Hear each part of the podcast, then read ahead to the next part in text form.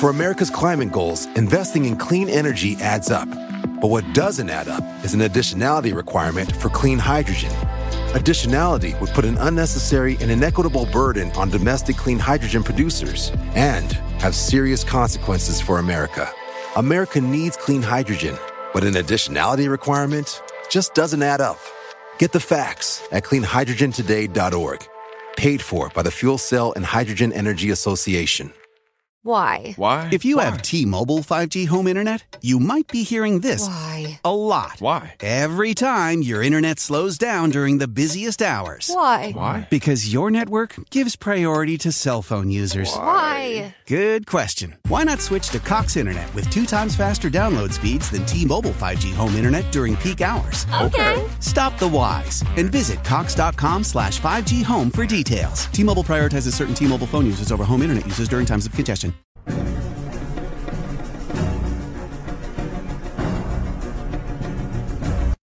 Hola, ¿qué tal amigos? Sean bienvenidos a un capítulo más de Podcast Extra Normal.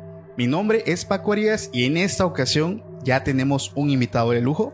El día de hoy me acompaña el buen Rubén Cox. ¿Cómo te encuentras, amigo? Bien, muchas gracias, muchas gracias por la invitación y pues aquí estamos para vivir esta experiencia.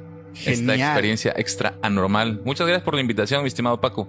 Gracias, Rubén. La verdad es que, eh, la verdad, estaba revisando entre mis contactos porque siempre busco traer gente nueva y sobre todo gente que principalmente es muy talentosa porque aquí mi buen amigo Rubén es una persona demasiado talentosa. gracias. Él, este, él es vocalista de una banda, él es, este, también tiene una academia de canto. A ver, Rubén, cuéntanos un poco antes de empezar en materia. Ok, bueno, pues así en resumen, este, me he dedicado a la música eh, desde los 15 años, ya empezar a tocar en vivo. Actualmente yo cuento con 34 años, entonces ahí le sumamos los años de experiencia. Luego, eh, sobre la marcha, empiezo a dar clases a diferentes este, jóvenes. Digo, yo estaba todavía joven cuando empecé a dar clases, pero ahí se fue formando esa parte de la docencia y pues entre tocar en vivo diferentes instrumentos, este, dar clases, entrar después a instituciones, a seguir dando clases de música, presentaciones este, aquí locales, foráneas, para allá y para acá, este, y bueno, eh, si nos metemos a ese rollo es platicar casi puro de, de, de la trayectoria musical, así que bueno, nada más así para que, para que entremos en materia y pues aquí está su humilde servidor, eh, Rubén Cox. Gracias, Rubén. Mira, Rubén, antes de empezar, pues ves que te como estaba comentando al principio, siempre me gusta empezar el podcast con una pregunta que le hago a todos mis invitados. Ok. ¿Tú crees en el tema paranormal? Sí, sí, yo creo en el tema paranormal. Creo que es algo, este, emocionante. ¿En qué momento, Rubén, tú dices, yo creo en esta vaina, pasó esto, o a partir de este momento, eh, en mi forma de pensar cambió? Ok, bueno, mira, yo creo en esto porque eh, se me hace que no solamente vivimos en un plano o en un o en un cómo se le puede decir en una realidad. Yo pienso que hay como que más portales o puertas o no sé cómo se le diga eso o ¿Realidades alternas? realidades alternas o dimensiones o cosas parecidas. Eh, para empezar, para empezar, desde que uno conoce lo, lo, lo que llamamos como déjà vu, ahí es donde uno dice, a ver, siento que o la Matrix está fallando o hay algo que no nos han dicho porque ¿cómo es posible de que yo ya este, viví que estoy tomando este vaso de agua? Si apenas es la primera vez que tomo este vaso de agua, pero en mi mente, cuando te encuentras en esa imagen en ese momento, dices, Sientes el flashazo. Ajá, el flashazo, ¿no? De que o a lo mejor y ya tenemos instalados recuerdos y los vamos encontrando en el transcurso. Hay, hay bueno, eh, voy a tocar un tema así rapidito que igual ya lo he tocado antes, igual los seguidores ya lo van a ubicar. Eh, este científico, eh, ay, ¿cómo se llamaba? Este que está en silla de ruedas, se me fue el nombre. Stephen, Stephen Hawking. Hawking. Él, por ejemplo, tiene una teoría en el cual él argumenta o él asegura que el momento en que, en que pasó el Big Bang, que se crea todo el universo, todos los planetas, Sí. Este, él cuenta que en ese momento hay una posibilidad en, el, en la que se pudieron haber generado eh, otros universos como el que ahorita conocemos, Sí. que llamándole los universos alternos. Entonces es un tema que la verdad es muy fascinante. A mis seguidores les encanta este tema, Sí. pero ahorita que lo comentas me acordé porque, este, como tú dices, probablemente haya de hecho un científico prodigio como lo fue Steven. Por Sí. ejemplo, él, él lo está teorizando dándole como que un grado de verdad o de veracidad. Y fíjate que esto recalca mucho porque muchas personas, eh, a mí me encanta meterme a foros de internet donde leo experiencias de muchas personas y hay muchas personas que te cuentan experiencias tanto de que ellos estuvieran en una realidad alterna como de que ellos llegaron a recordar su vida pasada. O sea, en, el tema de la, en el tema de la reencarnación, Sí. hay un tema que yo toqué hace, hace un tiempo de un hombre que se acostó, se durmió, él despierta de su sueño donde estaba, pero al despertar él, estaba en un entorno igual, pero con cambios. Estaba con su esposa, pero él no tenía un hijo, tenía dos. Es- o sea, como que era algo alterno Sí. y él se saca de onda porque pues él no, él no entiende, o sea, él se peñizca, ¿sabes? Que dices que te estás soñando, Sí. peñízcate y este, no, o sea, el tipo asegura haber estado en un lugar, pero que era exactamente donde él vivía, su misma casa, pero con ligeros cambios. Oh. Entonces, mucha gente, al igual que él, aseguran haber estado en eh, realidades alternas y personas que han hecho regresiones. Ves que a veces hay personas que, por ejemplo, tuvieron un trauma psicológico de niños. Sí. Hay personas en estos este, foros que ellos acuden para hacer estas regresiones para curar como que ese lado eh, malo de su infancia, pero a veces esto es tan extremista y se va tan atrás que ellos logran recordar algo de su vida pasada. Está el caso de una mujer que también fue y recordó, ella dice que ella eh, recordó haber sido una niña coreana de allá de los años 50 Sí. que estaba enamorada de su amiguita de ¿qué? de 10 años, o sea, ella ya se identificaba como una persona eh, pues lesbiana, una persona Sí. gay Sí. y recuerda que en esos años este ella no ella vivía muy triste porque al parecer ella murió desafortunadamente por haber expresado sus sentimientos entonces ella esta señora digo en vez de despertar de su eh, cómo se puede decir de su sueño ajá, ya curada se despierta todavía angustiada llorando recordando. Entonces tú qué piensas de eso Rubén tú crees que eso puede llegar a pasar Mira, yo, este, en el tema de las regresiones, eh, bueno, eh, parte de, aparte de mi vida musical y todo mi crecimiento, también, este, estudié la carrera de psicología. Entonces, en la carrera de psicología hemos estudiado, hemos visto algunas partes de, por así decirlo, de la hipnosis, pero así muy, muy suavemente en la carrera. Entonces, este, la carrera se empieza a partir en cosas eh, o eh, corrientes científicas de la psicología científicas es que se pueden comprobar realmente con datos, con números, con prueba, con los sentidos los puedes comprobar. Pero hay cosas que no son muy comprobables, entonces eso eh, para los científicos ya no puede ser ciencia. Sin embargo, este, en el tema de Sigmund Freud, eh, Jung y de ahí todos los que siguen, este, llega el momento del tema de la hipnosis y entonces ahí es donde eh, la persona que hipnotiza al, al paciente pues empieza a hacerle preguntas, pero pues pasan cosas raras que cuando le empieza a preguntar cosas y le va respondiendo de otra vida que no es la que él ha vivido. sí claro Entonces, entonces dices, ay, creo que estoy abriendo otra puerta o de otra vida que vivió esta persona, pero como está hipnotizada, pues no, no, no sabe conscientemente lo que está diciendo. Claro, claro. Porque está siendo guiada o llega un momento en el que ya encarreras a la persona y pues ya la persona empieza a fluir, a hablar su plática de donde estuvo tal vez y ya cuando despierta, pues el psicólogo, eh, digo, este, la persona que está hipnotizando, pues le hace el comentario, oye, este, pero tú, ¿qué- ¿cómo fue que viviste esto si tú eres del 2000 y me estás platicando algo de 1800? sí sí es algo muy ¿no? antiguo no Ajá, entonces, este, como no es algo comprobable científicamente, no se puede, este, entrar en lo científico. Pero bueno, es en donde ya nosotros empezamos a, a especular, a preguntarnos otras cosas.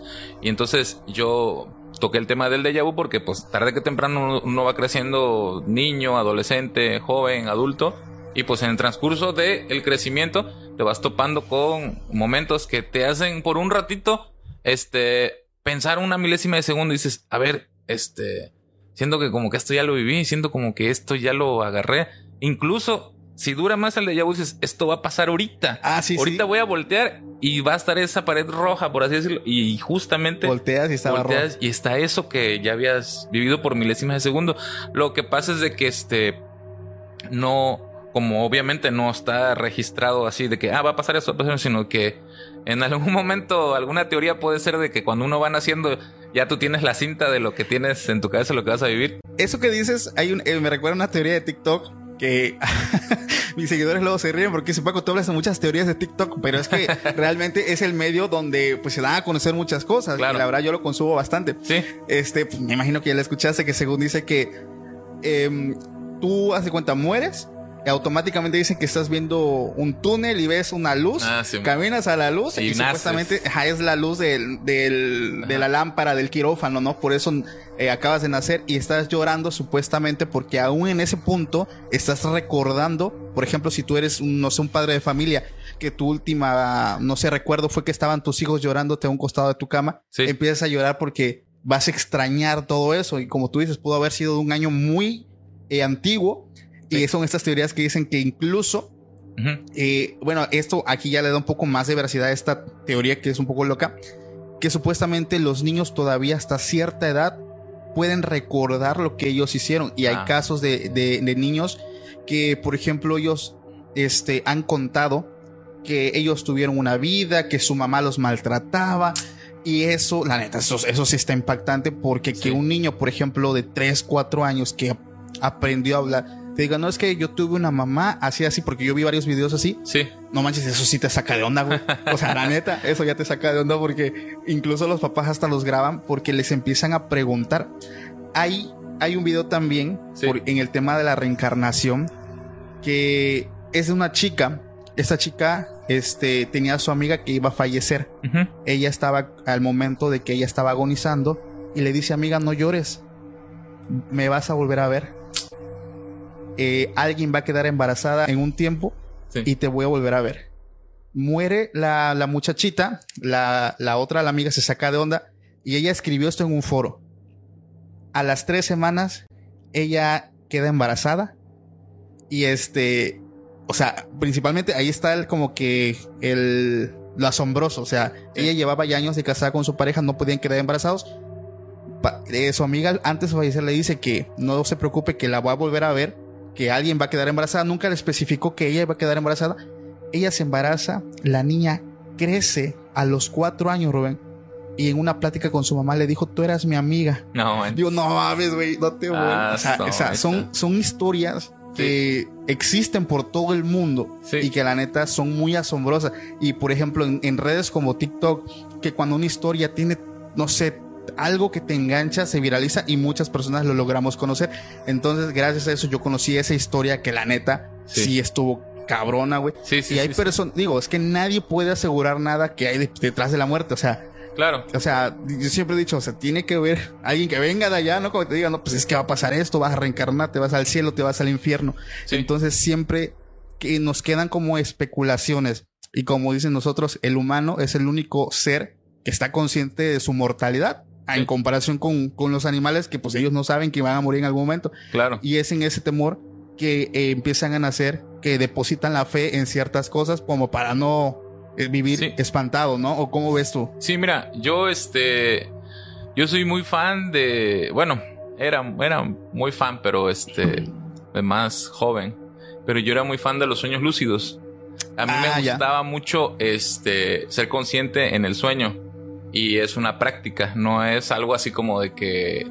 eh, o sea, es una práctica en el sentido de que cuando vives por primera vez un sueño lúcido, eh, despiertas y dices, a ver, ya me acuerdo de lo que... Porque por lo regular cuando uno se duerme, sueñas, despiertas, te acuerdas un poquito de lo que soñaste y ya se te olvidó, ya nunca más lo vuelves a recordar o solamente que haya algo muy impactante.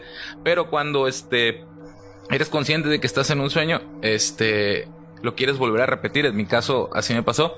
Yo dije, yo quiero volver a repetir este estar consciente, estar consciente de que puedo volar, estar consciente que puedo convertir esto en, en algo, no sé.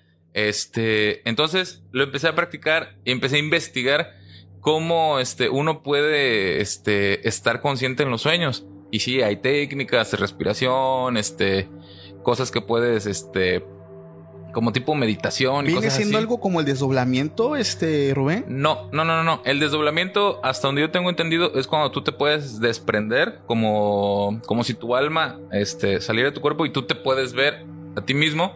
Estás flotando, te ves y ya te vas a, Eso a mí me pasó. y te vas a, a caminar a la a ciudad si tú quieres. A mí, a mí me pasó una vez, igual esto ya lo conté anteriormente, pero yo no logré salir este completamente. Ah. Porque yo estaba, digo, o sea, esos, esos tutoriales que encuentras en YouTube, quieras o no, o sea, la neta te Sí. ayudan, güey. O sea, Sí, te- sí, como que te van orientando. Entonces yo antes de dormir intenté hacer esa práctica y empecé a sentir antes, fíjate, que me pasara esto como cuando sientes, no sé si te ha pasado la famosa parálisis del sueño, Ujú, este, empiezas a tener, a tener esa sensación ujú. y ahí fue donde yo me descubrí que sí estaba saliendo porque haz de cuenta que estaba acostado, hago a sentarme, este, veo todo el cuarto en ese entonces vivía Sí. con mi hermano, que Sí, dije que canta sí, con claro. Pepe, que ya lo conocen aquí también, él estaba en otra cama, este, lo vi durmiendo a él y volteo y ahí fue donde me espanté, güey, porque vi mi rostro, estaba durmiendo, pero Es lo aterrador impactante. de eso, y yo siempre lo he dicho, cuando te adentras a esos terrenos espirituales, güey, Sí, o sea, ves cosas y yo nunca pensé que en la única vez que me pasó me tocó ver algo.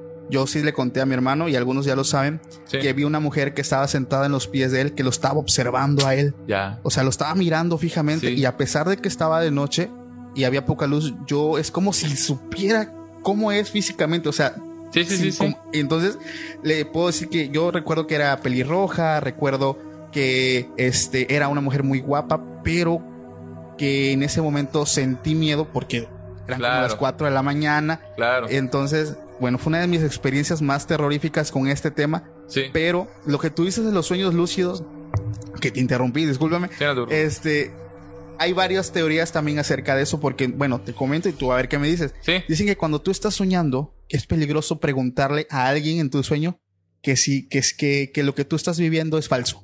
O sea, que es un sueño.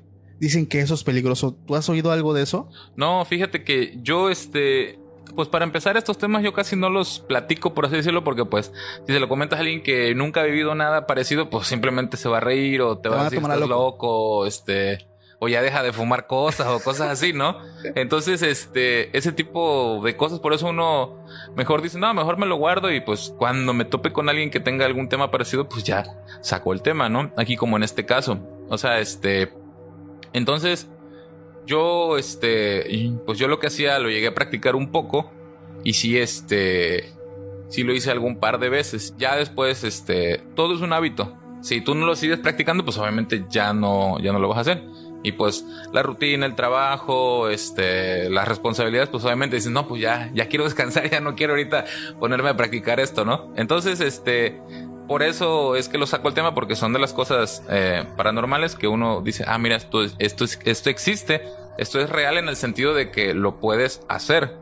Entonces, este, ahorita estoy entrando también en otra etapa de, por así decirlo, de la, la meditación y la respiración, que es cuando ya tú te metes a tu, a tu propia mente, a tu propia alma, a tu propio espíritu y empiezas, es cuando te empiezas a dar cuenta que el viaje no es hacia afuera, sino que es hacia Es hacia adentro. adentro. Y entonces dentro de ese viaje es donde empiezas a conocer y, y explorar y a entender pues más cosas. No significa que uno ya se vuelve un sabio ni nada, sino que simplemente empiezas como que a palpar y a conocer esas cosas que pues sabes que no las puedes platicar con todo el mundo, pero que por ejemplo si pones en internet algo, mucha gente sí lo ha vivido, ¿no? O mucha gente sí se ha topado con este, experiencias más fuertes. Entonces, este, lo que es, te digo, los este, sueños lúcidos, los déjà vus, las, este, la meditación y meterse a, a esos viajes internos. Obviamente todo esto sin, sin estar bajo ninguna sustancia que altere este, la realidad. O sea, todo es así, tal cual, cuerpo humano. Todo natural. Al natural. Entonces, este, por eso es que yo sí creo en este tipo de temas. Ya, o sea, te estoy platicando de cosas que no me dan miedo. Obviamente hay cosas que sí dan miedo, que Claro. dices, ah, bueno, que se, por ejemplo, sí, si- este, si de niño me quedaba yo solo en la casa y de repente escuchaba yo ruidos y digo, bueno, pues no tengo perros ni gatos, no, no están mis papás, este, No hay una razón, no, ¿no? no hay una razón como para que suene que la puerta, suene que el rechinido de esto, suene que como si alguien está caminando, o simplemente, este, sientes como que hay alguien atrás, por así decirlo. A la- las presencias. Ajá, sientes una presencia así como de que, ¿qué pedo, no? Y ya entonces uno va creciendo y pues, este, las, ¿cómo se le puede decir esto? Las, este, las herramientas que uno dice para evitar esas cosas, Yo no sé por qué, pero los mexicanos tenemos este unas maneras bien chistosas. Vas conociendo a abuelitas, vas conociendo este a gente grande que te dice, de una grosería. Ándalos a chingar su una madre. grosería, ajá. Y tú dices, pues bueno, cuando estés solo y me sienta así de que siento que está un vato ahí sentado viéndome o lo tengo acá atrás o un espíritu, lo que tú quieras. Espíritu chocarrero, dijeran los del chavo del 8. Este, pues ya, y sí, y, así es, decía, vete a la vete, chinga tu madre, o cosas así. O, o ya cuando iba creciendo decía, aguanta, güey, ahorita, ahorita no quiero. Ando relajado, Ajá, aguanta, güey, estoy haciendo tarea, tranquilo. voy a hacer esto, aguanta, ahorita no te voy a pelar, cosas así, ¿no? O sea, pero este, es por decir algún chascarrillo, comparte de verdad, comparte de, de que uno este, va creciendo con cierto tipo de sensaciones.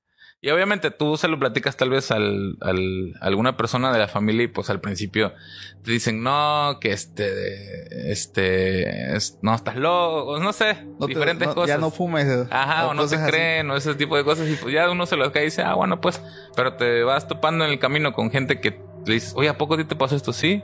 Oye, mírame. Y entonces empiezas a sacar un poco con alguien que sí ha- se ha topado con ese tipo de situaciones. Pero bueno, eh, eh, dentro de las cosas que sí me pueden dar miedo, por así decirlo, mm, pues miedo entre comillas, pero pues por ejemplo, este, una vez en uno de tantos viajes de carretera tocando en algunos lados de aquí de la zona, veníamos, la banda, estoy hablando como del 2005, yo creo 2004, andábamos tocando aquí por la cuenca del Papaloapan y veníamos en una carretera de regreso, creo que era de Cosamaloapan para Tuxtepec y eh, nos gustaba escuchar mucho los Beatles. Los Beatles. Entonces es- en- escuchamos una canción este, que se llama Number Nine. No sé si te ha sonado alguna vez esa canción. Sí, sí, sí, lo he escuchado. Bueno, esa canción este, es un recopilatorio de diferentes sonidos. For America's climate goals, investing in clean energy adds up. But what doesn't add up is an additionality requirement for clean hydrogen. Additionality would put an unnecessary and inequitable burden on domestic clean hydrogen producers and have serious consequences for America. America needs clean hydrogen, but an additionality requirement just doesn't add up. Get the facts at cleanhydrogentoday.org. Paid for by the Fuel Cell and Hydrogen Energy Association. Entonces, este, pues la poníamos, ¿no?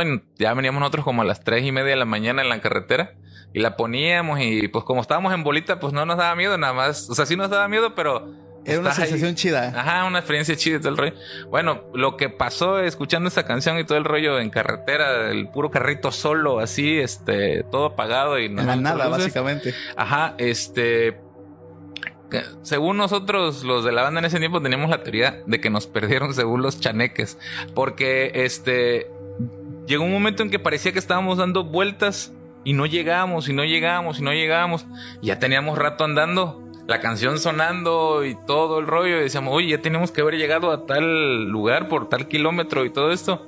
Y nada, y nada, y nada, y, y llámale coincidencia, lo que tú quieras. Pero ya cuando terminó de sonar la canción, ya este volvimos a tomar este Mm. retorno a, a, a nuestra ciudad y todo normal. Entonces, son de esas situaciones chistosas que para evadir que eso sea real, pues tú entre tus compañeros dices, ah, pues nos pidieron este, los chaneques y ya, güey, y así para rápido, ¿no? Pero pues bueno, son cositas así chistosas que, que al principio te dan miedo, ya luego las cuentas y te ríes y ya luego este, dices, bueno, pero ¿qué pasó realmente? ¿Por qué? Porque justamente cuando pusimos esa canción que está toda así locochona, por así decirlo, ahí para que la busquen los que nunca la han escuchado, Number Nine de los Beatles, este... Está buena. Escúchenla de noche con audífonos, con la luz apagada y ahí, me, cuentan. Ahí me cuentan. No, fíjate que al menos aquí en la zona, pues digo, eh, aquí donde estamos, eh, ya lo he contado igual antes, el tema de los chaneques es muy famoso, güey. Y la neta, no, no, no descarto esa posibilidad porque en mi familia, eh, a mi abuelita en paz descanse le pasó que también la, quis- la quisieron robar, por Sí. así decirlo. Aquí estuvo un amigo este, que se llama Jaciel. Saludos al hermano si nos están viendo por acá. A él, güey, él, este, a su hija recién nacida se le intentaron llevar. Oh, y eso man. sí estuvo, eso sí estuvo con madres, güey, porque Y aquí estamos hablando de cosas físicas. física, O sí, sea, claro. de que se la quieren llevar Sí. a algún lugar. Sí, cabrón. Sí. Estuvo, estuvo tremendo porque él de por sí cuenta cuando, cuando empezó a conocer a, a- a la- a su actual esposa, Sí. eh, empezó él a experimentar eh, una situación eh, paranormal muy constante. Entonces, este, él cuenta que se encontraba en una colina cerca, hasta eso, cerca de aquí, Sí. es este, en la Adolfo López, Sí. y él este, cuenta que a su hija la dejan durmiendo en una cunita en cuestión de segundos, güey. O sea, ni siquiera, te digo, y, eran, y él dice, a veces uno piensa que las cosas paranormales pasan a las 3, 4 de la Ajá, mañana. sí, Güey, eso me pasó a las 12 del día, güey. Manches. O sea, era de día. Y la niña desapareció y la anduvieron buscando por todos lados, todos así en crisis, nerviosa, de dónde está la niña, dónde está la niña, buscando por todos lados y ella estaba abajo de su cuna, pero dice que una, o sea, es imposible para una niña recién nacida que no puede ni sostenerse, Sí. eh, es como si hubiera atravesado el, el colchoncito, dice, porque lo atravesó al piso con todo y almohada. Sí. Y ahí estaba escondida, güey. o sea, la no, máquina. estuvo tremendo. Y por eso, digo, ahorita que me acordé de lo que él contaste, es que aquí mucha gente ha, ha contado Sí. que ha tenido esa experiencia con ese tipo de, de, de seres, güey, que son los chaneques así. o aluches, que también se les conoce así en otros lugares de México. Pero cuando tú dices, dijiste Ajá. algo muy chistoso, que eso también yo lo he dicho, cuando, pas, cuando vives algo paranormal, güey, al momento te estás cagando de miedo, güey. sí. Pero ya cuando ya ese día, ya lo estás contando, hasta te da risa, güey. Sí, sí, sí. ¿Tú sí. has tenido alguna experiencia, en, a ver, hablando, por ejemplo, con la parálisis de sueño? Con la parálisis de sueño, a ver, vamos a definir el concepto de parálisis de sueño para que yo lo pueda tener bien en claro, porque yo parálisis de sueño puedo decirte como vulgarmente dice Se te subió el muerto. ¿Eso te refieres? Eso. Ah, bueno. A eso, este, yo lo. Mm, no sé si decir la palabra lo padecía o lo vivía, o no sé qué palabra decir, pero me pasaba más cuando, no sé, estaba más joven, como a los 19, 18, yo creo. Este, como a esa edad, yo, no más joven, yo creo como entre 16 y 18. A esa edad sí me pasaba más seguido de que si estaba yo durmiendo, este, llega un momento que despiertas y este dices, pues ya me voy a levantar. O sea, voy a mover mi brazo, mi este. Tómala, no puedes mover. no, dices, ah, chingado, dices, ¿cómo, cómo, cómo? Y cuando, mira, cuando la vives la primera, segunda, tercera vez, yo en mi caso particular me zurraba de miedo. Yo, Yo, yo, me yo, oriné yo, la yo. primera vez, güey. Cuando Ajá. me pasó. Tenía ocho años. Y mojé en la cama. Por eso, o sea, cuando lo vives la primera vez, te zurras de miedo, ¿no? Así literal. Estás, estás, ay, güey, me voy a morir porque es lo primero que te pasa por la cabeza. Oye, sí es cierto. Sí, sí, me voy a morir, eh, cabrón. Ahora te voy a contar algo sobre eso de la parálisis de sueño. Yo, ah, de más niño más joven, tenía yo el problema del tabique desviado y por lo tanto tenía yo mucha sinusitis. Esto significa que se te tapan las fosas nasales y tienes que respirar a fuerza por, la, boca. ¿A qué punto quiero llegar? Que cuando se me subía el muerto y tenía yo sinusitis, no podía yo respirar por la boca porque no la podía abrir porque obviamente estás paralizado. Ya, güey. o sea, Entonces, en ese momento, pues el miedo se triplica y dices, a ver, güey, a ver, hay que. concéntrate, que tú puedes con esta madre, güey, esta mano te va a ganar a ti, güey. Entonces, parece mentira lo que voy a decir, pero vas haciendo callo, si te pasas, si te va pasando seguido, no que te pase todos los días, pero si te va pasando una vez al mes o cosas así, pues vas agarrando callo y dices, a Sí, ver, claro. ya, contrólate esto así, así, así. Y entonces te vas dando cuenta que o en mi caso, que entre más te relajas es cuando poco a poco ya, porque al principio te desesperas y quieres ya este Salir. salir de esto Sí. rápido y no, o sea, sabes que este es suave, tranquilo. Sí, ya despertaste, pero no te puedes mover. Yo ahorita. tenía que decir un padre nuestro, güey, para salir de ahí. Siempre, siempre hay algún mantra que, que, que ayuda para diferentes cosas. Y pues, bueno, Ahorita te quiero enseñar una imagen porque muchas personas, este, ha- haz de cuenta que realizaron un estudio con el tema de la parálisis de sueño que, mm, bueno, esta historia tal vez es muy repetitiva, pero te la voy a contar express, güey. ajá, Yo sufrí mucho de la parálisis de sueño desde muy joven y eso a mí me aterra, güey, porque la mayoría de las personas que lo han sufrido lo han sufrido de adultos o estando conscientes. ajá, Yo la sufrí siendo un niño, güey. sin O sea, saber qué sin hacer. saber qué pedo, exactamente. Entonces, el, una de las más fuertes que yo tuve con el tema de la parálisis de sueño, güey, fue cuando estaba con mi esposa, nos acostamos a dormir y los dos empezamos a tener esa sensación.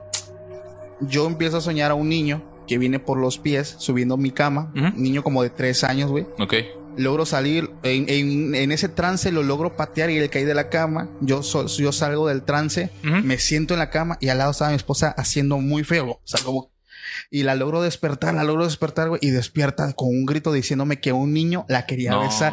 Yo dije, vete a la gorra. Sí, mames. sí, sí, Yo sí. digo, o sea, pues el hombre Claro. tiene que ser el fuerte. el- Yo me estaba cagando de miedo, güey. Sí, sí, o sea, y le digo, ¿qué viste? Me dice, había un niño que se acercaba, que me buscaba la cara, que se acercó, que cuando puso su cara junto a la mía, dice, empezó a succionar por mi boca, empezó a hacer esto. Ajá. Yo dije, no mames, güey.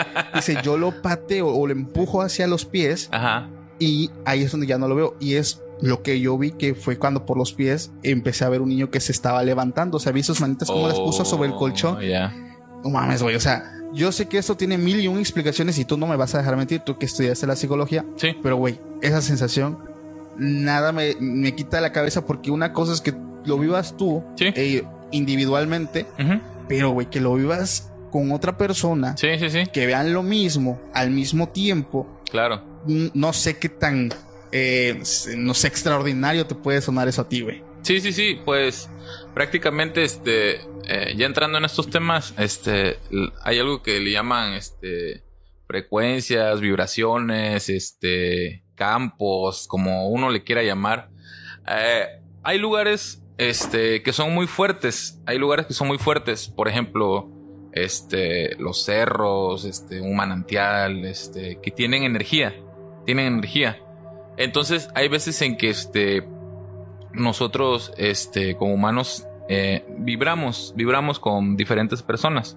Digo, desde cómo nos llevamos con personas, este, que tienen el mismo carácter o no tienen el mismo carácter. O cuando chocan, ¿no? Ajá, chocan y, y bueno.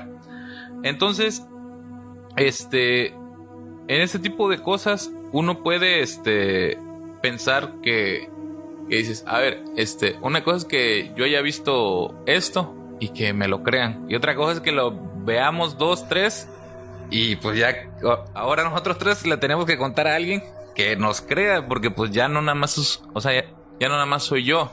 Entonces, este, yo, yo opino, yo creo, yo creo que este, que las frecuencias tienen mucho que ver cuando uno está, este, en este caso, estaban durmiendo, están durmiendo, soñaron, este, ya sea que, ya sea que, o tú te pasaste a la frecuencia de ella, o ella se pasó a tu frecuencia, porque a lo mejor era muy fuerte. Y al estar los dos dormidos, bueno, cuando nosotros estamos dormidos estamos totalmente, este, fuera de esta realidad, así tal cual. Sí, sí, claro. Estamos totalmente fuera de esta realidad. O sea, físicamente sí estamos, pero ya mental, espiritualmente estamos en otro lugar. Por eso es que yo te decía de que la práctica de los sueños lúcidos. Eh, llega un momento en que lo desconocido, este, puede volverse una adicción que dices, ay, oye, este, tal vez sí me guste más estar aquí porque aquí puedo volar, aquí puedo correr a... Como una persona que a lo mejor tiene una adicción con alguna droga, ¿no? Por eso- Sucede igual. por poner un ejemplo, ¿no? Entonces, este, yo por un lado también lo dejé de hacer en cierto sentido, porque hay cosas, hay terrenos a los que no te puedes meter solo. Claro. Tienes que meterte o empezar a estudiar eso con gente que lo, por lo menos lo domine o lo conozca más. Por eso es que a veces no es bueno que hay gente que se mete a jugar ciertas cosas, se mete a experimentar nada más por experimentar para ver qué sale y eso es cuando ya no no no es muy sano hacer eso solo. Claro. Eh, vaya, hasta para los viajes este, con hongos y todo eso, te recomiendan que sea una persona especializada para cualquier tipo de, de viajes de ese tipo. Trips, este, esté alguien cuidándote, esté alguien guiándote, porque entonces si tú lo haces solo, quién sabe qué te, Te puedes pasar. matar tú solo, güey. Puedes mandar tú solo. Entonces, por lo tanto, este tipo de, de terrenos espirituales, de terrenos de frecuencias, de vibraciones, es muy importante este, guiarse también con alguien que por lo menos ya sepa que tiene experiencia, que tiene años en esto, ¿no? Entonces es, es, es muy bonito estas experiencias, pero sí es, es este, no sé si la palabra sea peligroso, pero este, pero es, este, hay que tener cuidado. Claro. Hay que tener Te cuidado. preguntaba mucho el tema de la parálisis porque hay un artista, hay un artista que empezó a recrear este, estos, mm, pues que cuando la gente está teniendo este trance empiezan a ver cosas. Ajá. Entonces él eh, tenía la habilidad de poder dibujar o hacer retratos hablados. Él, por ejemplo, tengo esta imagen, aquí lo voy a estar pasando, Sí. donde él representa a uno de los entes más vistos cuando estás Ah. teniendo parálisis de sueño. Principalmente hay uno, que es este, que tiene como una trompa de perro, Ajá. pelo largo, semidesnudo, que es el que comúnmente mucha gente lo describe en sus sueños y que se posa sobre la gente, güey. O sea, es cuando no te puedes mover. Está otro, por ejemplo, que es el más aterrador, pero a lo mejor no es tan feo físicamente, pero es Ujú. mucha gente lo ha visto. Es una persona, es una silueta de un hombre Ujú. que tiene sombrero. Ese es Tantito pausa, tantito pausa. Ahorita, ahorita que estoy viendo esta imagen, de esas imágenes que salen ahí, hay una que yo la mm, vi, por así decirlo, No porque, es, porque es una silueta, que es esta. Esa yo me acuerdo que estaba acostado en mi cama antes que iba yo a la secundaria, a la prepa, y me desperté justamente cuando sentí que alguien estaba parado frente a mí y que como que me iba a, a dar un hachazo o algo, güey. Y me acuerdo que era, obviamente, porque tú cuando ves ese tipo de cosas, como que no les ves la cara así, que ah, Sí. tiene la cara así. No, no, no, ves una silueta Ves una tal silueta. cual. Y es como, bueno, tú lo, este, en mi caso personal, pues es la silueta y lo primero que se te viene a la mente rápido es, bueno, es un nombre porque es lo que se te viene, porque no es, no es figura femenina, la figura de un hombre así grande y todo el rollo. Entonces, de estas figuras que se dibujaron, esa es la más parecida a la que yo, este, pude alguna vez tener algún tipo de experiencia Y paranormal. es que es curioso porque mucha gente los ha visto, digo. Ese tal vez digo, no es el más feo porque está el de trompa del perro que se está Sí, sí, gacho, sí, güey. sí, sí, sí. Este, pero ese es el más popular, güey. O sea, dicen que se normalmente es una persona como de dos metros aproximadamente, Ajá, sí. cerca siempre o de una puerta o de una ventana.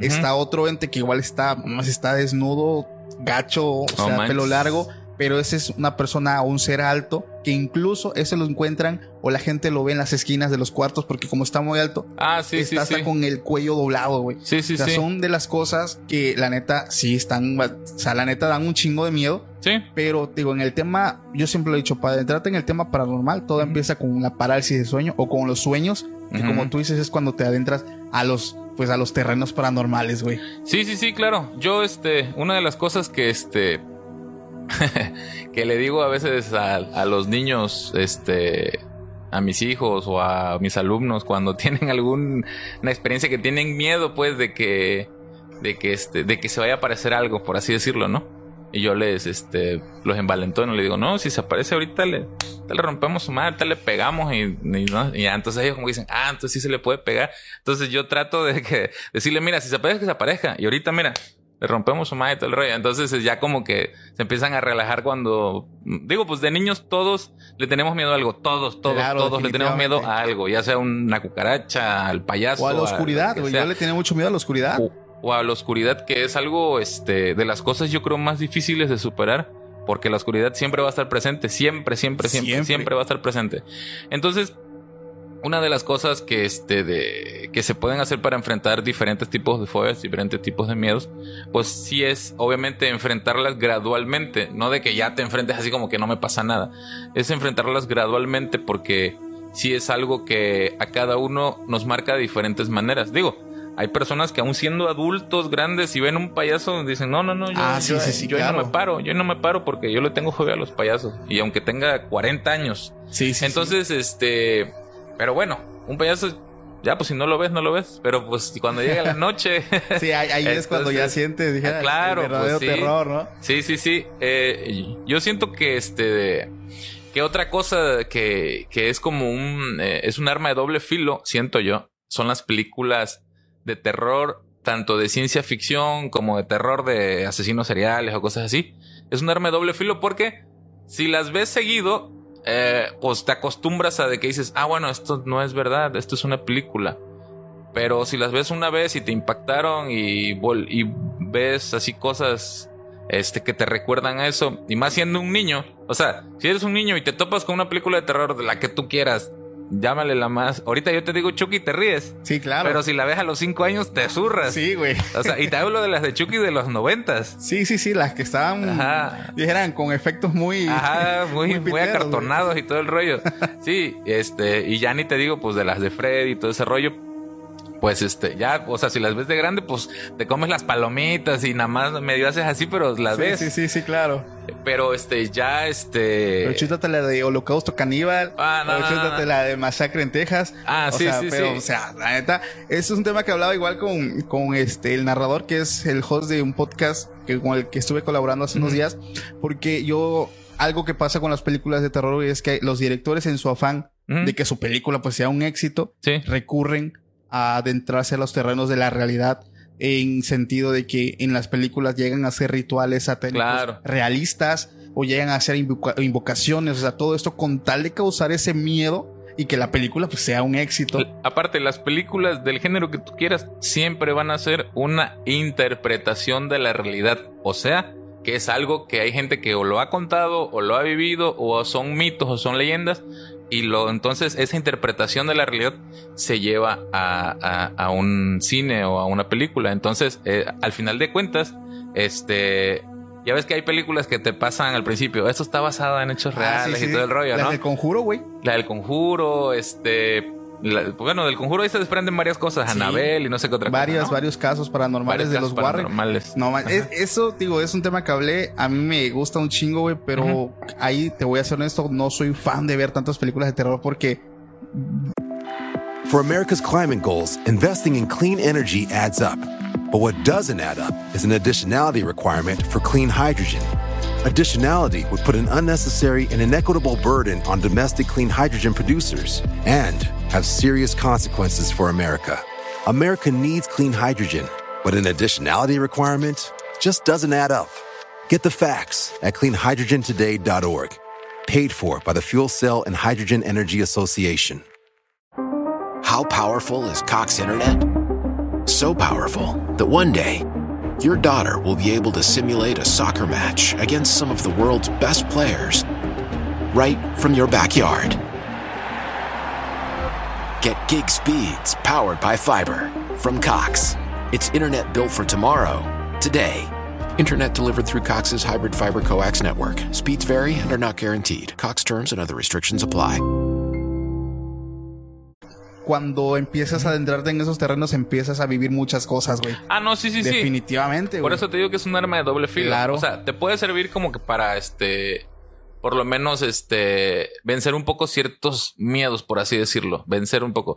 Pero ya si le empiezas a rascar el, el, este, el iceberg. No, hombre, pues si te encuentras cosas que están súper mega, que ya no las encuentras más que este en la deep web, yo creo, ¿no? A la vez, Y este, entonces, pues ahí sí. Y luego vas a llegar al límite en el que dices, bueno, estas ya no son películas de terror, estas ya son snuff. Y ya, bueno, ya ahí te estás metiendo en otra cosa totalmente. Entonces, este, este, yo siempre voy a decir algo, siempre, siempre, siempre. Este, la realidad siempre va a ser más cruel que cualquier cosa de ciencia ficción. Como dice el dicho, ¿no? La realidad supera la ficción. Siempre, siempre, siempre. Siempre va a pasar. Yo le puedo tener más miedo a, a la realidad así de que me asalten. A de que yo sueñe una pesadilla, por así decirlo. Claro, Una pesadilla sé que me despierto y, y me sacudo y ya. Pero la realidad siempre va a estar Siempre. más mórbida, por así decirlo. Más cruda. Fíjate Sí. que el- a mí el tema de lo paranormal me llama mucho la atención porque es un tema en, en común. O sea, siempre va a haber personas que o que le hayan pasado o que a tu abuelita o que a tus tíos. O sea, es un tema muy popular. Sí, No sé si tú ubiques a este Daniel Bisoño de Sí. Ventaneando. sí.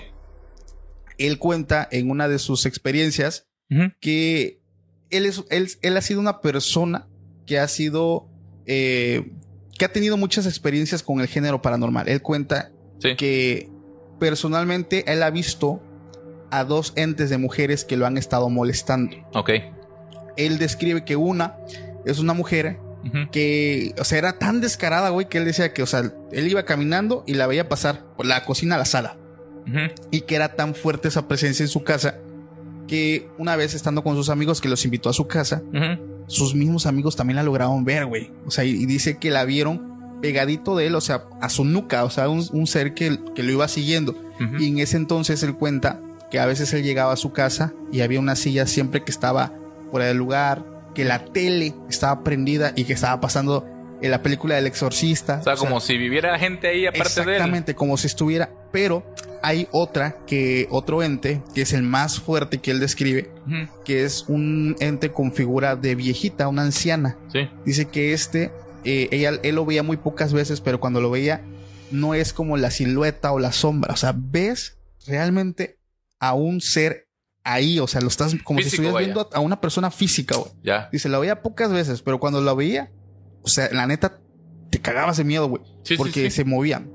Y este ser no se limitaba a las paredes de su casa, porque él cuenta que una vez él se fue al cine a ver una película y que vio a la viejita entrar a la sala donde él estaba. No y dice que el vato estaba así, güey, pasa a su lado, Ajá. la logró reconocer y se sienta en una de las de los asientos de la parte de atrás. Sí.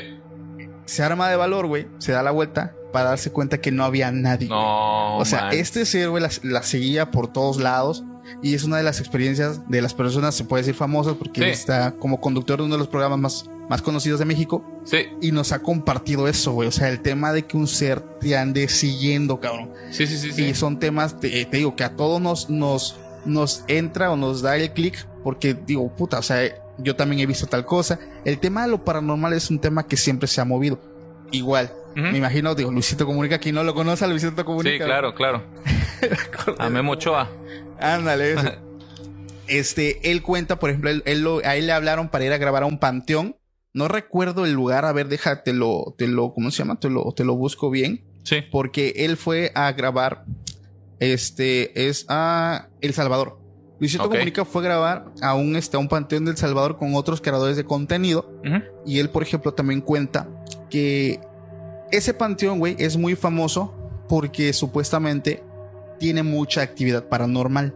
Digo, para mí todos los panteones, güey, tienen Todos, sí. Tipo- Todos. muchísimo, pero particularmente ese panteón tiene un alto grado de actividad porque él cuenta que en ese lugar se enterraban, güey, a políticos y personas como que de la alta, por así decirlo, en temas políticos que tenían también a sus contrarios, que chocaban, o sea, que supuestamente sus cuerpos descansaban junto con sus enemigos, por así decirlo. Ok. Es por eso que generaba como que mucha actividad. En ese panteón eh, hay un fantasma o un espectro muy conocido que es el de una novia. Supuestamente en El Salvador había una mujer que el día de su boda, desgraciadamente pierde la vida, güey, aún portando su traje de novia, la entierra y es un fantasma, un fantasma que es muy visto ahí, güey. Como acá la llorona, por ejemplo. Exactamente. Entonces ellos fueron buscando ver algo y algo que se le hace curioso es que le empezaron a aventar limones, piedras, mangos, o sea, le- les caían de la nada, güey. Sí. Y logran captar una parte donde este se ve una parte del vestido. Ya después Luis, pues Luis es una persona escéptica en Sí. el sentido de que él lo ha dicho, eh, en palabras de él, que él pues no cree en esto. Al momento, como tú dices, me estaba yo cagando de miedo, güey pero él buscó la forma como decir, a lo mejor esto lo planearon, pasó esto, Sí. pero a final de cuentas no lo confirma, a final de cuentas queda como una teoría de que pudo haber pasado. Sí, sí, sí, sí. sí. Pero a mí lo impactante de ese video es que sí lograron captar pues parte del, del vestido de la Oh, novia, güey. ya. Que se la pasa pues caminando de un lugar a otro en esa zona, güey. Sí, sí, sí, sí. ¿Tú has sí. visto algo así, este, Rubén? Mira, me ha pasado algo así, pero este, por ejemplo, lo más así que recuerdo es de que igual en la prepa creo andábamos varios amigos, este, este, llevando serenata el Día de las Madres o algo así, no me Uf, acuerdo. a mí me tocó, loco, dar serenata. Estuve en la rondalla Sí, y eh, no sé si ustedes lo hacían dejarle serenata a todas las y mamás. terminaba hasta como las 7 de la mañana. Exactamente. Bueno, por ahí va el tema. Este, y en una de esas teníamos que regresar por el bulevar que va hacia el tecnológico, aquí en Tustepec. El bulevar que va hacia el La tecnológico. famosa curva del TEC. Ándale, toda esa. Pues ya sabes que antes no estaba iluminado. Claro. Todo era, este, pues de este lado, este, terreno pantanoso y de este lado, este, hectáreas de terrenos y así. Y todo el bulevar solitario y lleno así de árboles y toda la cosa. Estaba muy oscuro. No estaba ni bien pavimentado ni con luz. Era nada más así el trayecto. Ah, bueno, pues veníamos de madrugada como a las 2, 3 de la mañana y cruzando esa parte. Y pues entre los amigos, pues hay unos que son más pesados, otros no. Y pues este, y pues ahí veníamos entre las risas de que ah, se nos va a aparecer no sé qué cosa, que no sé qué cosa. Y este, y en eso se ap- apaga, porque, o sea, no se apagaron las luces, apaga las luces del, del carro para que nos diera más miedo, ¿no? Sí, sí, sí, sí. En ese trayecto. Eh, y pues bueno, como es recto ya, pues, pues no hay bronca, o sea, Sí, porque, claro. eh, loco, se escuchó como que cayó un animal en el carro, así como, no sé, como un perro, güey. El carro era como un Chevy. Entonces, se- justo cuando apagó las luces, sonó como si hubiera caído un animal, no sé, este, Algo pesado. algo pesado, algo pesado, así como un Rottweiler o algo así, no sé. No mames. Ahí, y pues obviamente todos nos Sí, sí, dejamos de reírnos, prendimos las luces, y ya cuando llegamos a ver que pues, nada, ¿no? O sea, y este es algo, por así decirlo, parecido que me haya pasado, pero que yo haya visto así hasta la fecha, no he visto nada. Sí he escuchado. Ahora, no todos tienen el, el, el no sé si la palabra sea don, pero la bueno, capacidad. la capacidad o el tercer ojo, no sé cómo la se le llame. suerte. O la buena suerte. O la buena suerte. Ajá. Este, hay algunos que tienen más para escuchar cosas, otros tienen para ver cosas y otros que hasta los toquen físicamente. La madre. Entonces, este, como es el caso de, de los chaniquillos, por ejemplo, igual un primo que era bebé, no sé, tenía como un año, yo creo. Entonces, este, esa me la contó mi abuelita. Este, estaba en casa cuidando al niño, pero pues de repente estás cocinando, estás haciendo otra cosa, lo dejas ahí tantito para ir a ver la estufa.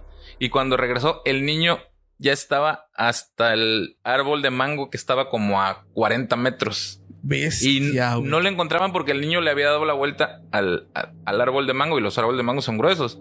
Entonces, ¿dónde está el niño? ¿Dónde está el niño? El niño estaba atrás. Pero ¿cómo va a llegar el niño tan rápido hasta Claro, para allá? Entonces, este, lo que hacían las abuelitas cuando pasaba algo así, dicen, llévalo a este, a que lo bauticen, A a que lo bendigan y todo el rollo. Y pues ya mágicamente, este, pues ya dejan de pasar. cosas. Ajá, o, o luego lo que, lo que todavía se acostumbra es que algunos le ponen un hilo rojo o algo así Ajá. para que no le hagan ojo y no sé qué. Entonces, este, todo este tipo de cosas han ocurrido. Simplemente que pues uno va creciendo y pues ya no les empiezas a tomar importancia a varias cosas de esas. Hasta que te vuelve a pasar otra cosa parecida en el camino. Pero sí, o sea, esas son cosas que, una que me han contado, otra que he vivido. Y pues hasta ahorita no me ha tocado que me, que me toquen. Fíjate que algo que sí físicamente, entre comillas, así ahorita que estoy recordando, es que tú estás en la cama y sientes que alguien se sienta en la cama. Ah, sí, sí, Es- Eso es algo muy famoso también. Ajá. Entonces, muy común. yo me volteo y dije, pues entró mi esposa o entró mi hijo. Eh, por así decirlo, ¿no? O si estaba yo más joven, entró mi hermano y se sentó. Nadie, Entonces, no, volteé y no hay nadie. Entonces, pero yo sentí así como que alguien se sentó en el colchón. Bestia, güey. Ajá. E- Esa sensación es famosísima. Te apuesto a que un chingo de gente que nos está escuchando o está viendo el video ya han tenido esta experiencia. Pero Rubén, bueno, tú que por ejemplo estás en el tema de la música, Sí, me estabas platicando antes de comenzar el, el capítulo, a grabar el capítulo, sí. sobre las canciones que traen mensajes subliminales, sobre los artistas que han hecho pactos. Me imagino que tú conoces el caso de Katy Perry. A ver, cuéntamelo para que yo me empiece a empapar de ese tema. Bueno, porque Katy Perry no. es una eh, cantante pop con- eh, famosísima, conocidísima, Sí, sí, sí. pero su caso Ajá. particularmente es el que más ha impactado, güey. Oh, Porque, pues principalmente ella crece en un seno cristiano, cristiano. eh, cantante de, supuestamente, bueno, eh, ella tenía, eh, ¿cómo se le dice? ¿Cómo, cómo se le llama? Ajá. El ministerio de Ah, ok. alabanza. Ok. Entonces en su iglesia ella incursiona con la música, Sí. Pero ella cuenta en su entrevista, güey, que ella siempre quiso, pues, fama y dinero, güey. Sí, sí, Entonces ella lanza su primer álbum cristiano. Pues tú sabes que eh, eh, la música como tal a veces eh, pues es muy complicado, ¿no? No, Sobresalir claro. en el tema de la música. Entonces el, el- su, su álbum pues no pega. sí. Es un fracaso, ella se desanima. Sí. Y es cuando ella, o sea, y literalmente te lo digo, ella lo dice, güey. Hice un pacto con Lucifer, güey. O sea, ella te Ah, lo, canijo. te lo dice ¿A realmente, güey. En el 2018 saca un álbum que se llamó, aquí tengo el nombre porque sí está medio extraño, se llamó Baile, Bailé con el Diablo, güey. Ajá. Y eh, esta chica se ha vuelto todavía más polémica porque en sus conciertos, en los bailes, eh, en las coreografías, Sí. esto, güey, fuera de parecer una coreografía, parece un pinche ritual, güey. O sea, porque entre las luces, güey, Sí. el pentagrama se pone, hace, o sea, güey, eso parece un pinche ritual y se le ha criticado mucho porque Sí. eh, la gente, ya sabes, ¿no? Las personas que son creyentes y esto empiezan a decir que ella como que hace rituales para entregar a, Ujú. a, pues a su público, Sí, sí, para sí, seguir manteniendo ese estilo de Esa vida, fama. esa fama, esa popularidad. Y, y, pues digo, es un tema que se ha hecho muy popular. Y últimamente se le ha ligado mucho al tema de los Illuminati, que Ujú. vienen pues muy ligado también con el tema del satanismo, Ajá. porque sale haciendo todo esto con vestimentas, con viene el ojo que todo lo ve, Ajá, ajá, ajá. haciendo pues referencia a esta pues élite se puede decir, güey. Sí, sí, sí. No sé tú qué opines de eso, güey. No, pues mira, en, en los artistas este, hay diferentes historias, diferentes historias. Está el, el famoso Club de los 27, que Mm. varios artistas a los 27 años, obviamente famosos, este, pues por accidente fallecían, por eh, se ahogaban o un balazo. ahorita quiénes sea. son los que ya o ya pasaron? El que yo ubico ahorita de primera vista es Avicii, Ah, creo que sí, creo que sí entró, pero ese es como de los nuevos. de los nuevos. Ajá, yo pues de los que más conozco son de los viejitos, así como Kurt Cobain, este, un blues, bluesman, no me acuerdo, eh, no me acuerdo el nombre del, del bluesero que es muy famoso que vendió su alma al diablo para que pudiera tocar eh, muy virtuosamente la guitarra. Y así nos vamos más atrás, hay otro que según le había vendido su alma, según este Paganini para que pudiera tocar súper Ya. perfecto el violín y nadie lo podía creer cómo tocaba en aquellos siglos. Este, uno que era guitarrista de los Rolling Stones también pertenece al de los 27, el de los Doors, este, Janis Joplin, Jimi Hendrix y así. Hay como que una, este, Una, Una- gran lista, güey. una, un- una lista de los más así conocidos, ya de los actuales, ya esos ya no, no, este, no los tengo ubicados, nada más tengo ubicados a los clásicos, por así decirlo. Pero bueno, estas son partes de esas tipo de leyendas urbanas en los, en lo de la música. Y bueno, o sea, yo, yo sí creo que muchos sí se atrevan a, a, a entrar en ese terreno de, de, De los pactos. de los pactos um, o de un tipo de entrega, no sé cómo llamarle, pero bueno, vamos a llamarle pactos. Porque pues hay gente que sí lo hace naturalmente para ganar más dinero, para que le vaya bien en el amor, para que le vaya bien en diferentes cosas y recurren a ese tipo de cosas. Obviamente si, si las personas este, más normales lo hacen, pues los famosos también lo van a querer hacer para, para llegar a esos niveles. Obviamente, este, hay algunos que pues, eh, vamos a decirlo así, lo exponen, como en el caso que estás comentando de Katy Perry, dice, no, pues yo sí lo hice. Y pues, yo- pues, si te sacas de onda, dices, Sí, "Ay, güey. ¿cómo que sí lo hiciste, no? Este, y hay otros que pues no lo dicen y ya después te enteras que sí anduvo metido en algo así y todo O ese con las canciones que tienen mensajes subliminales, ¿no? Los famosos que les, les hacen como que. ¿Cómo se escucharían al revés? O, o algo así, no sé cómo Hay le hacen. Hay canciones que sí son este muy directas, no no necesitas este buscarle, no hay canciones que sí son directas. Si te dicen este estoy bailando, por ejemplo, Dance with the Devil, la canción así se llama y pues no hay más que buscarle. Claro. Eh, pero pues antes, este, cualquier can antes de los ochentas, cualquier canción que dijera una palabra así de diablo, mm, no te la pasaban en la radio. Sí. Entonces, este, me imagino que las personas que están metidos en eso trataban de meter las palabras entre estrofas para que no sonara tan directo. Entonces, este, había personas que, que por ejemplo, escribían la letra, pero después se dan cuenta de que ah, el primer párrafo dice esto, el segundo párrafo de la quinta estrofa, y ya lo empezaban a unir y ya decían otra cosa totalmente diferente, como mensajes entre ocultos en las letras. Bueno, esa es una. Otra que se puso muy famosa en los ochentas, principios de los noventas, era que este ponían el disco al revés y escuchaban frases que decían las canciones que pues no sé, este adora a Satanás o cosas así, al revés, ¿no? Y ya, pues según este, eso era como que un mensaje que se te iba metiendo en la cabeza y no sé qué De forma inconsciente, ¿no? de Que- forma inconsciente. Pero bueno, este, como te digo, ya después hay artistas que lo han hecho hasta en forma de marketing, incluso como por ejemplo en el caso de Marilyn Manson, por así decirlo. Claro. O sea, lo hacía en forma de marketing, este, y tal vez ni siquiera sea adorador ni creyente ni nada, pero lo hacía para vender. Entonces, este. Y le fue muy bien. Y le fue muy bien porque hay artistas que hacen eso y pues, este, a pesar de que no tengan nada que ver con eso, lo hacen porque pues saben que van a vender. Entonces, este, ya los extremistas son los que, este, en sus conciertos pueden incluso subir a fans y empezarse a cortar o A empezar bestia. a hacer eh, cosas ya directas así, Claro. ¿no? Y pues bueno, ya es Algún tipo de entrega, ¿no? O algún así. tipo de entrega, algún tipo de cosas bizarras, ¿no? Que hacen que pues dices, bueno, pues chale, pues esos, a esa gente le gusta eso, pues, o sea, le gusta vivir esas experiencias, este, con esos artistas. Y es que la industria musical, Rubén, Sí. digo, no sé tú qué pienses, güey, pero es, es una de las industrias, güey, más poderosas y más polémicas, güey. Porque el- ahorita, por ejemplo, el tema del Club de los 27, que fue el que tú comentaste, donde pues está Vichy, supuestamente iba a estar Justin Bieber, que es una de las personas que en sus canciones Sí, ha tratado de ser muy directos en dar el mensaje de la porquería que es la industria musical, güey. sí. En la canción Yumi, por ejemplo, no sé si ya la has escuchado, No, pero cuéntame. donde él, este, de una forma muy directa, güey, o sea, te explica cómo pues, él fue abusado sexualmente siendo un niño, güey. Sí, sí, sí. un niño famoso, o sea, es algo, realmente es algo triste, porque, digo, yo me uno a, a las personas que, un- que en algún momento le tiraron hate, porque es una persona que le tiraron mucho hate, Sí, pero cuando escuchas realmente al ser humano, güey, que está detrás, dice, yo hice esto, yo hice esto, porque en su canción, este, él narra cómo él se sentía solo, él, a él le quitaron la oportunidad de tener una niñez, sí. El jugar con una pelota, él todo eso lo representa en ese video de Yumi, que igual quienes lo gusten ver, Sí. donde él está con su pelota, donde él, o sea, es un niño y le es arrebatado todo para irse al escenario y a cantar, y donde este, pues vaya, o sea, pasan muchas cosas. Creo que aquí estoy confundiendo la canción de Yumi con otra que es la de Lonely, creo que se llama, donde canta que él se sentía solo. O sea, es que son dos canciones Ajá. donde él describe, en la de Yumi fue donde él describe el abuso sexual a niños. Y en la de este, la otra, este, Lonely, creo que se llama, Ajá. no recuerdo bien el nombre, una disculpa.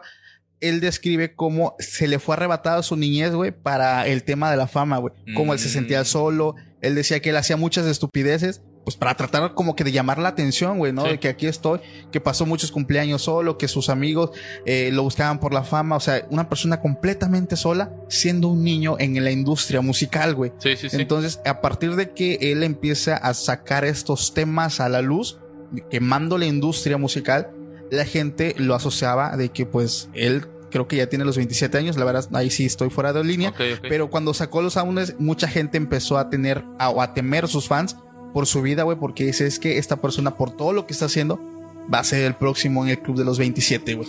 Entonces, eh, lo que sí es ley, Ajá. o lo que sí es real, te digo, es la porquería que hay detrás de la industria, güey. Sí. De- o sea, no puedo decir aquí las palabras explícitamente como quisiera, porque es un video que lo pueden censurar. Claro, Entonces, eh, involucro, pues, eh, ciertos temas por ahí medio sensibles. claro. Sí, sí, Pero, sí. Este, me causa mucho ruido, güey, porque, digo, no tenía planeado hablar del tema, pero la verdad es un tema muy interesante, Rubén. Sí, sí, o sea, la industria de la música, este, en el cuestión de, de, ¿cómo se le dice?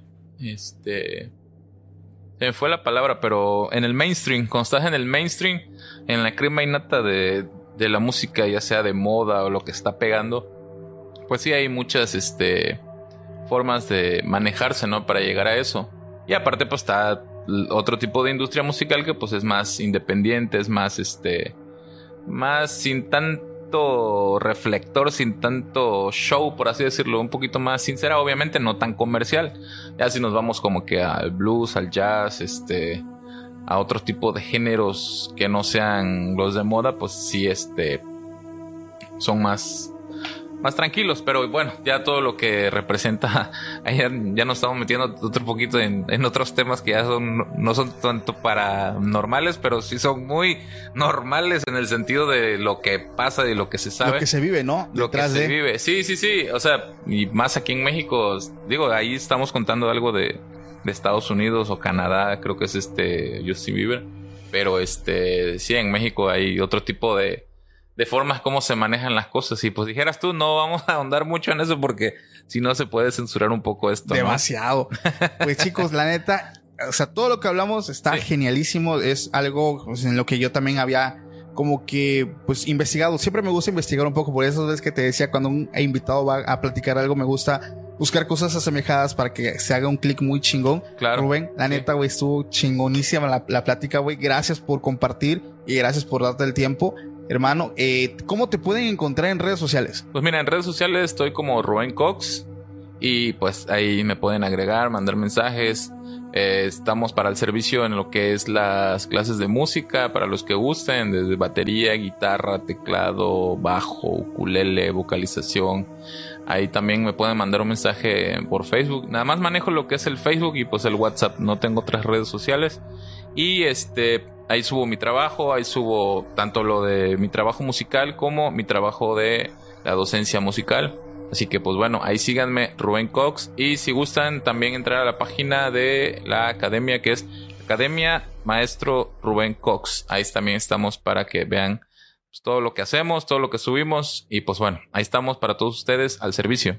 Pues la verdad, muchas gracias Rubén. Aquí voy a estar dejando yo las imágenes y voy a estar también dejando tus redes sociales porque la neta chicos, si ustedes están por acá cerca de, o son de los alrededores, los invitamos y tienen como que esa pasión por el canto y aunque no cantes, tú tranquilo. Aquí el buen Sí. Rubén se encarga de que cante chingón, la neta, es una persona muy talentosa. Muchas Eh, gracias. Una de las personas con- eh, que yo pensé en traer al podcast para que Gracias. nos platicara sus experiencias, porque es una persona que la verdad, una persona, vaya, mis respetos en el tema musical es muy bueno. Muchas gracias. Y pues Rubén, gracias por haber compartido con nosotros. Esperemos que igual a todos los que nos están escuchando por medio de Spotify, Amazon Music o que nos ven en el canal de YouTube, les haya gustado, que dejen su like.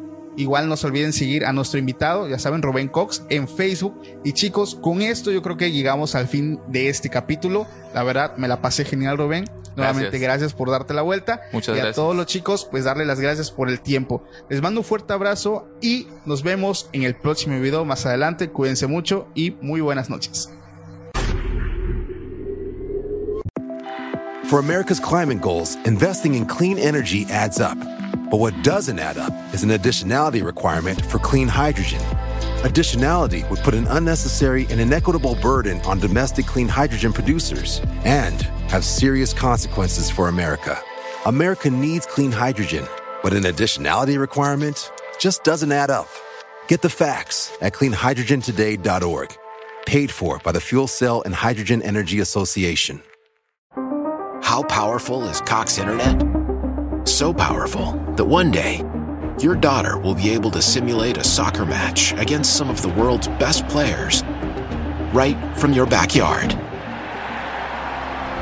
Get gig speeds powered by fiber from Cox. It's internet built for tomorrow, today. Internet delivered through Cox's hybrid fiber coax network. Speeds vary and are not guaranteed. Cox terms and other restrictions apply.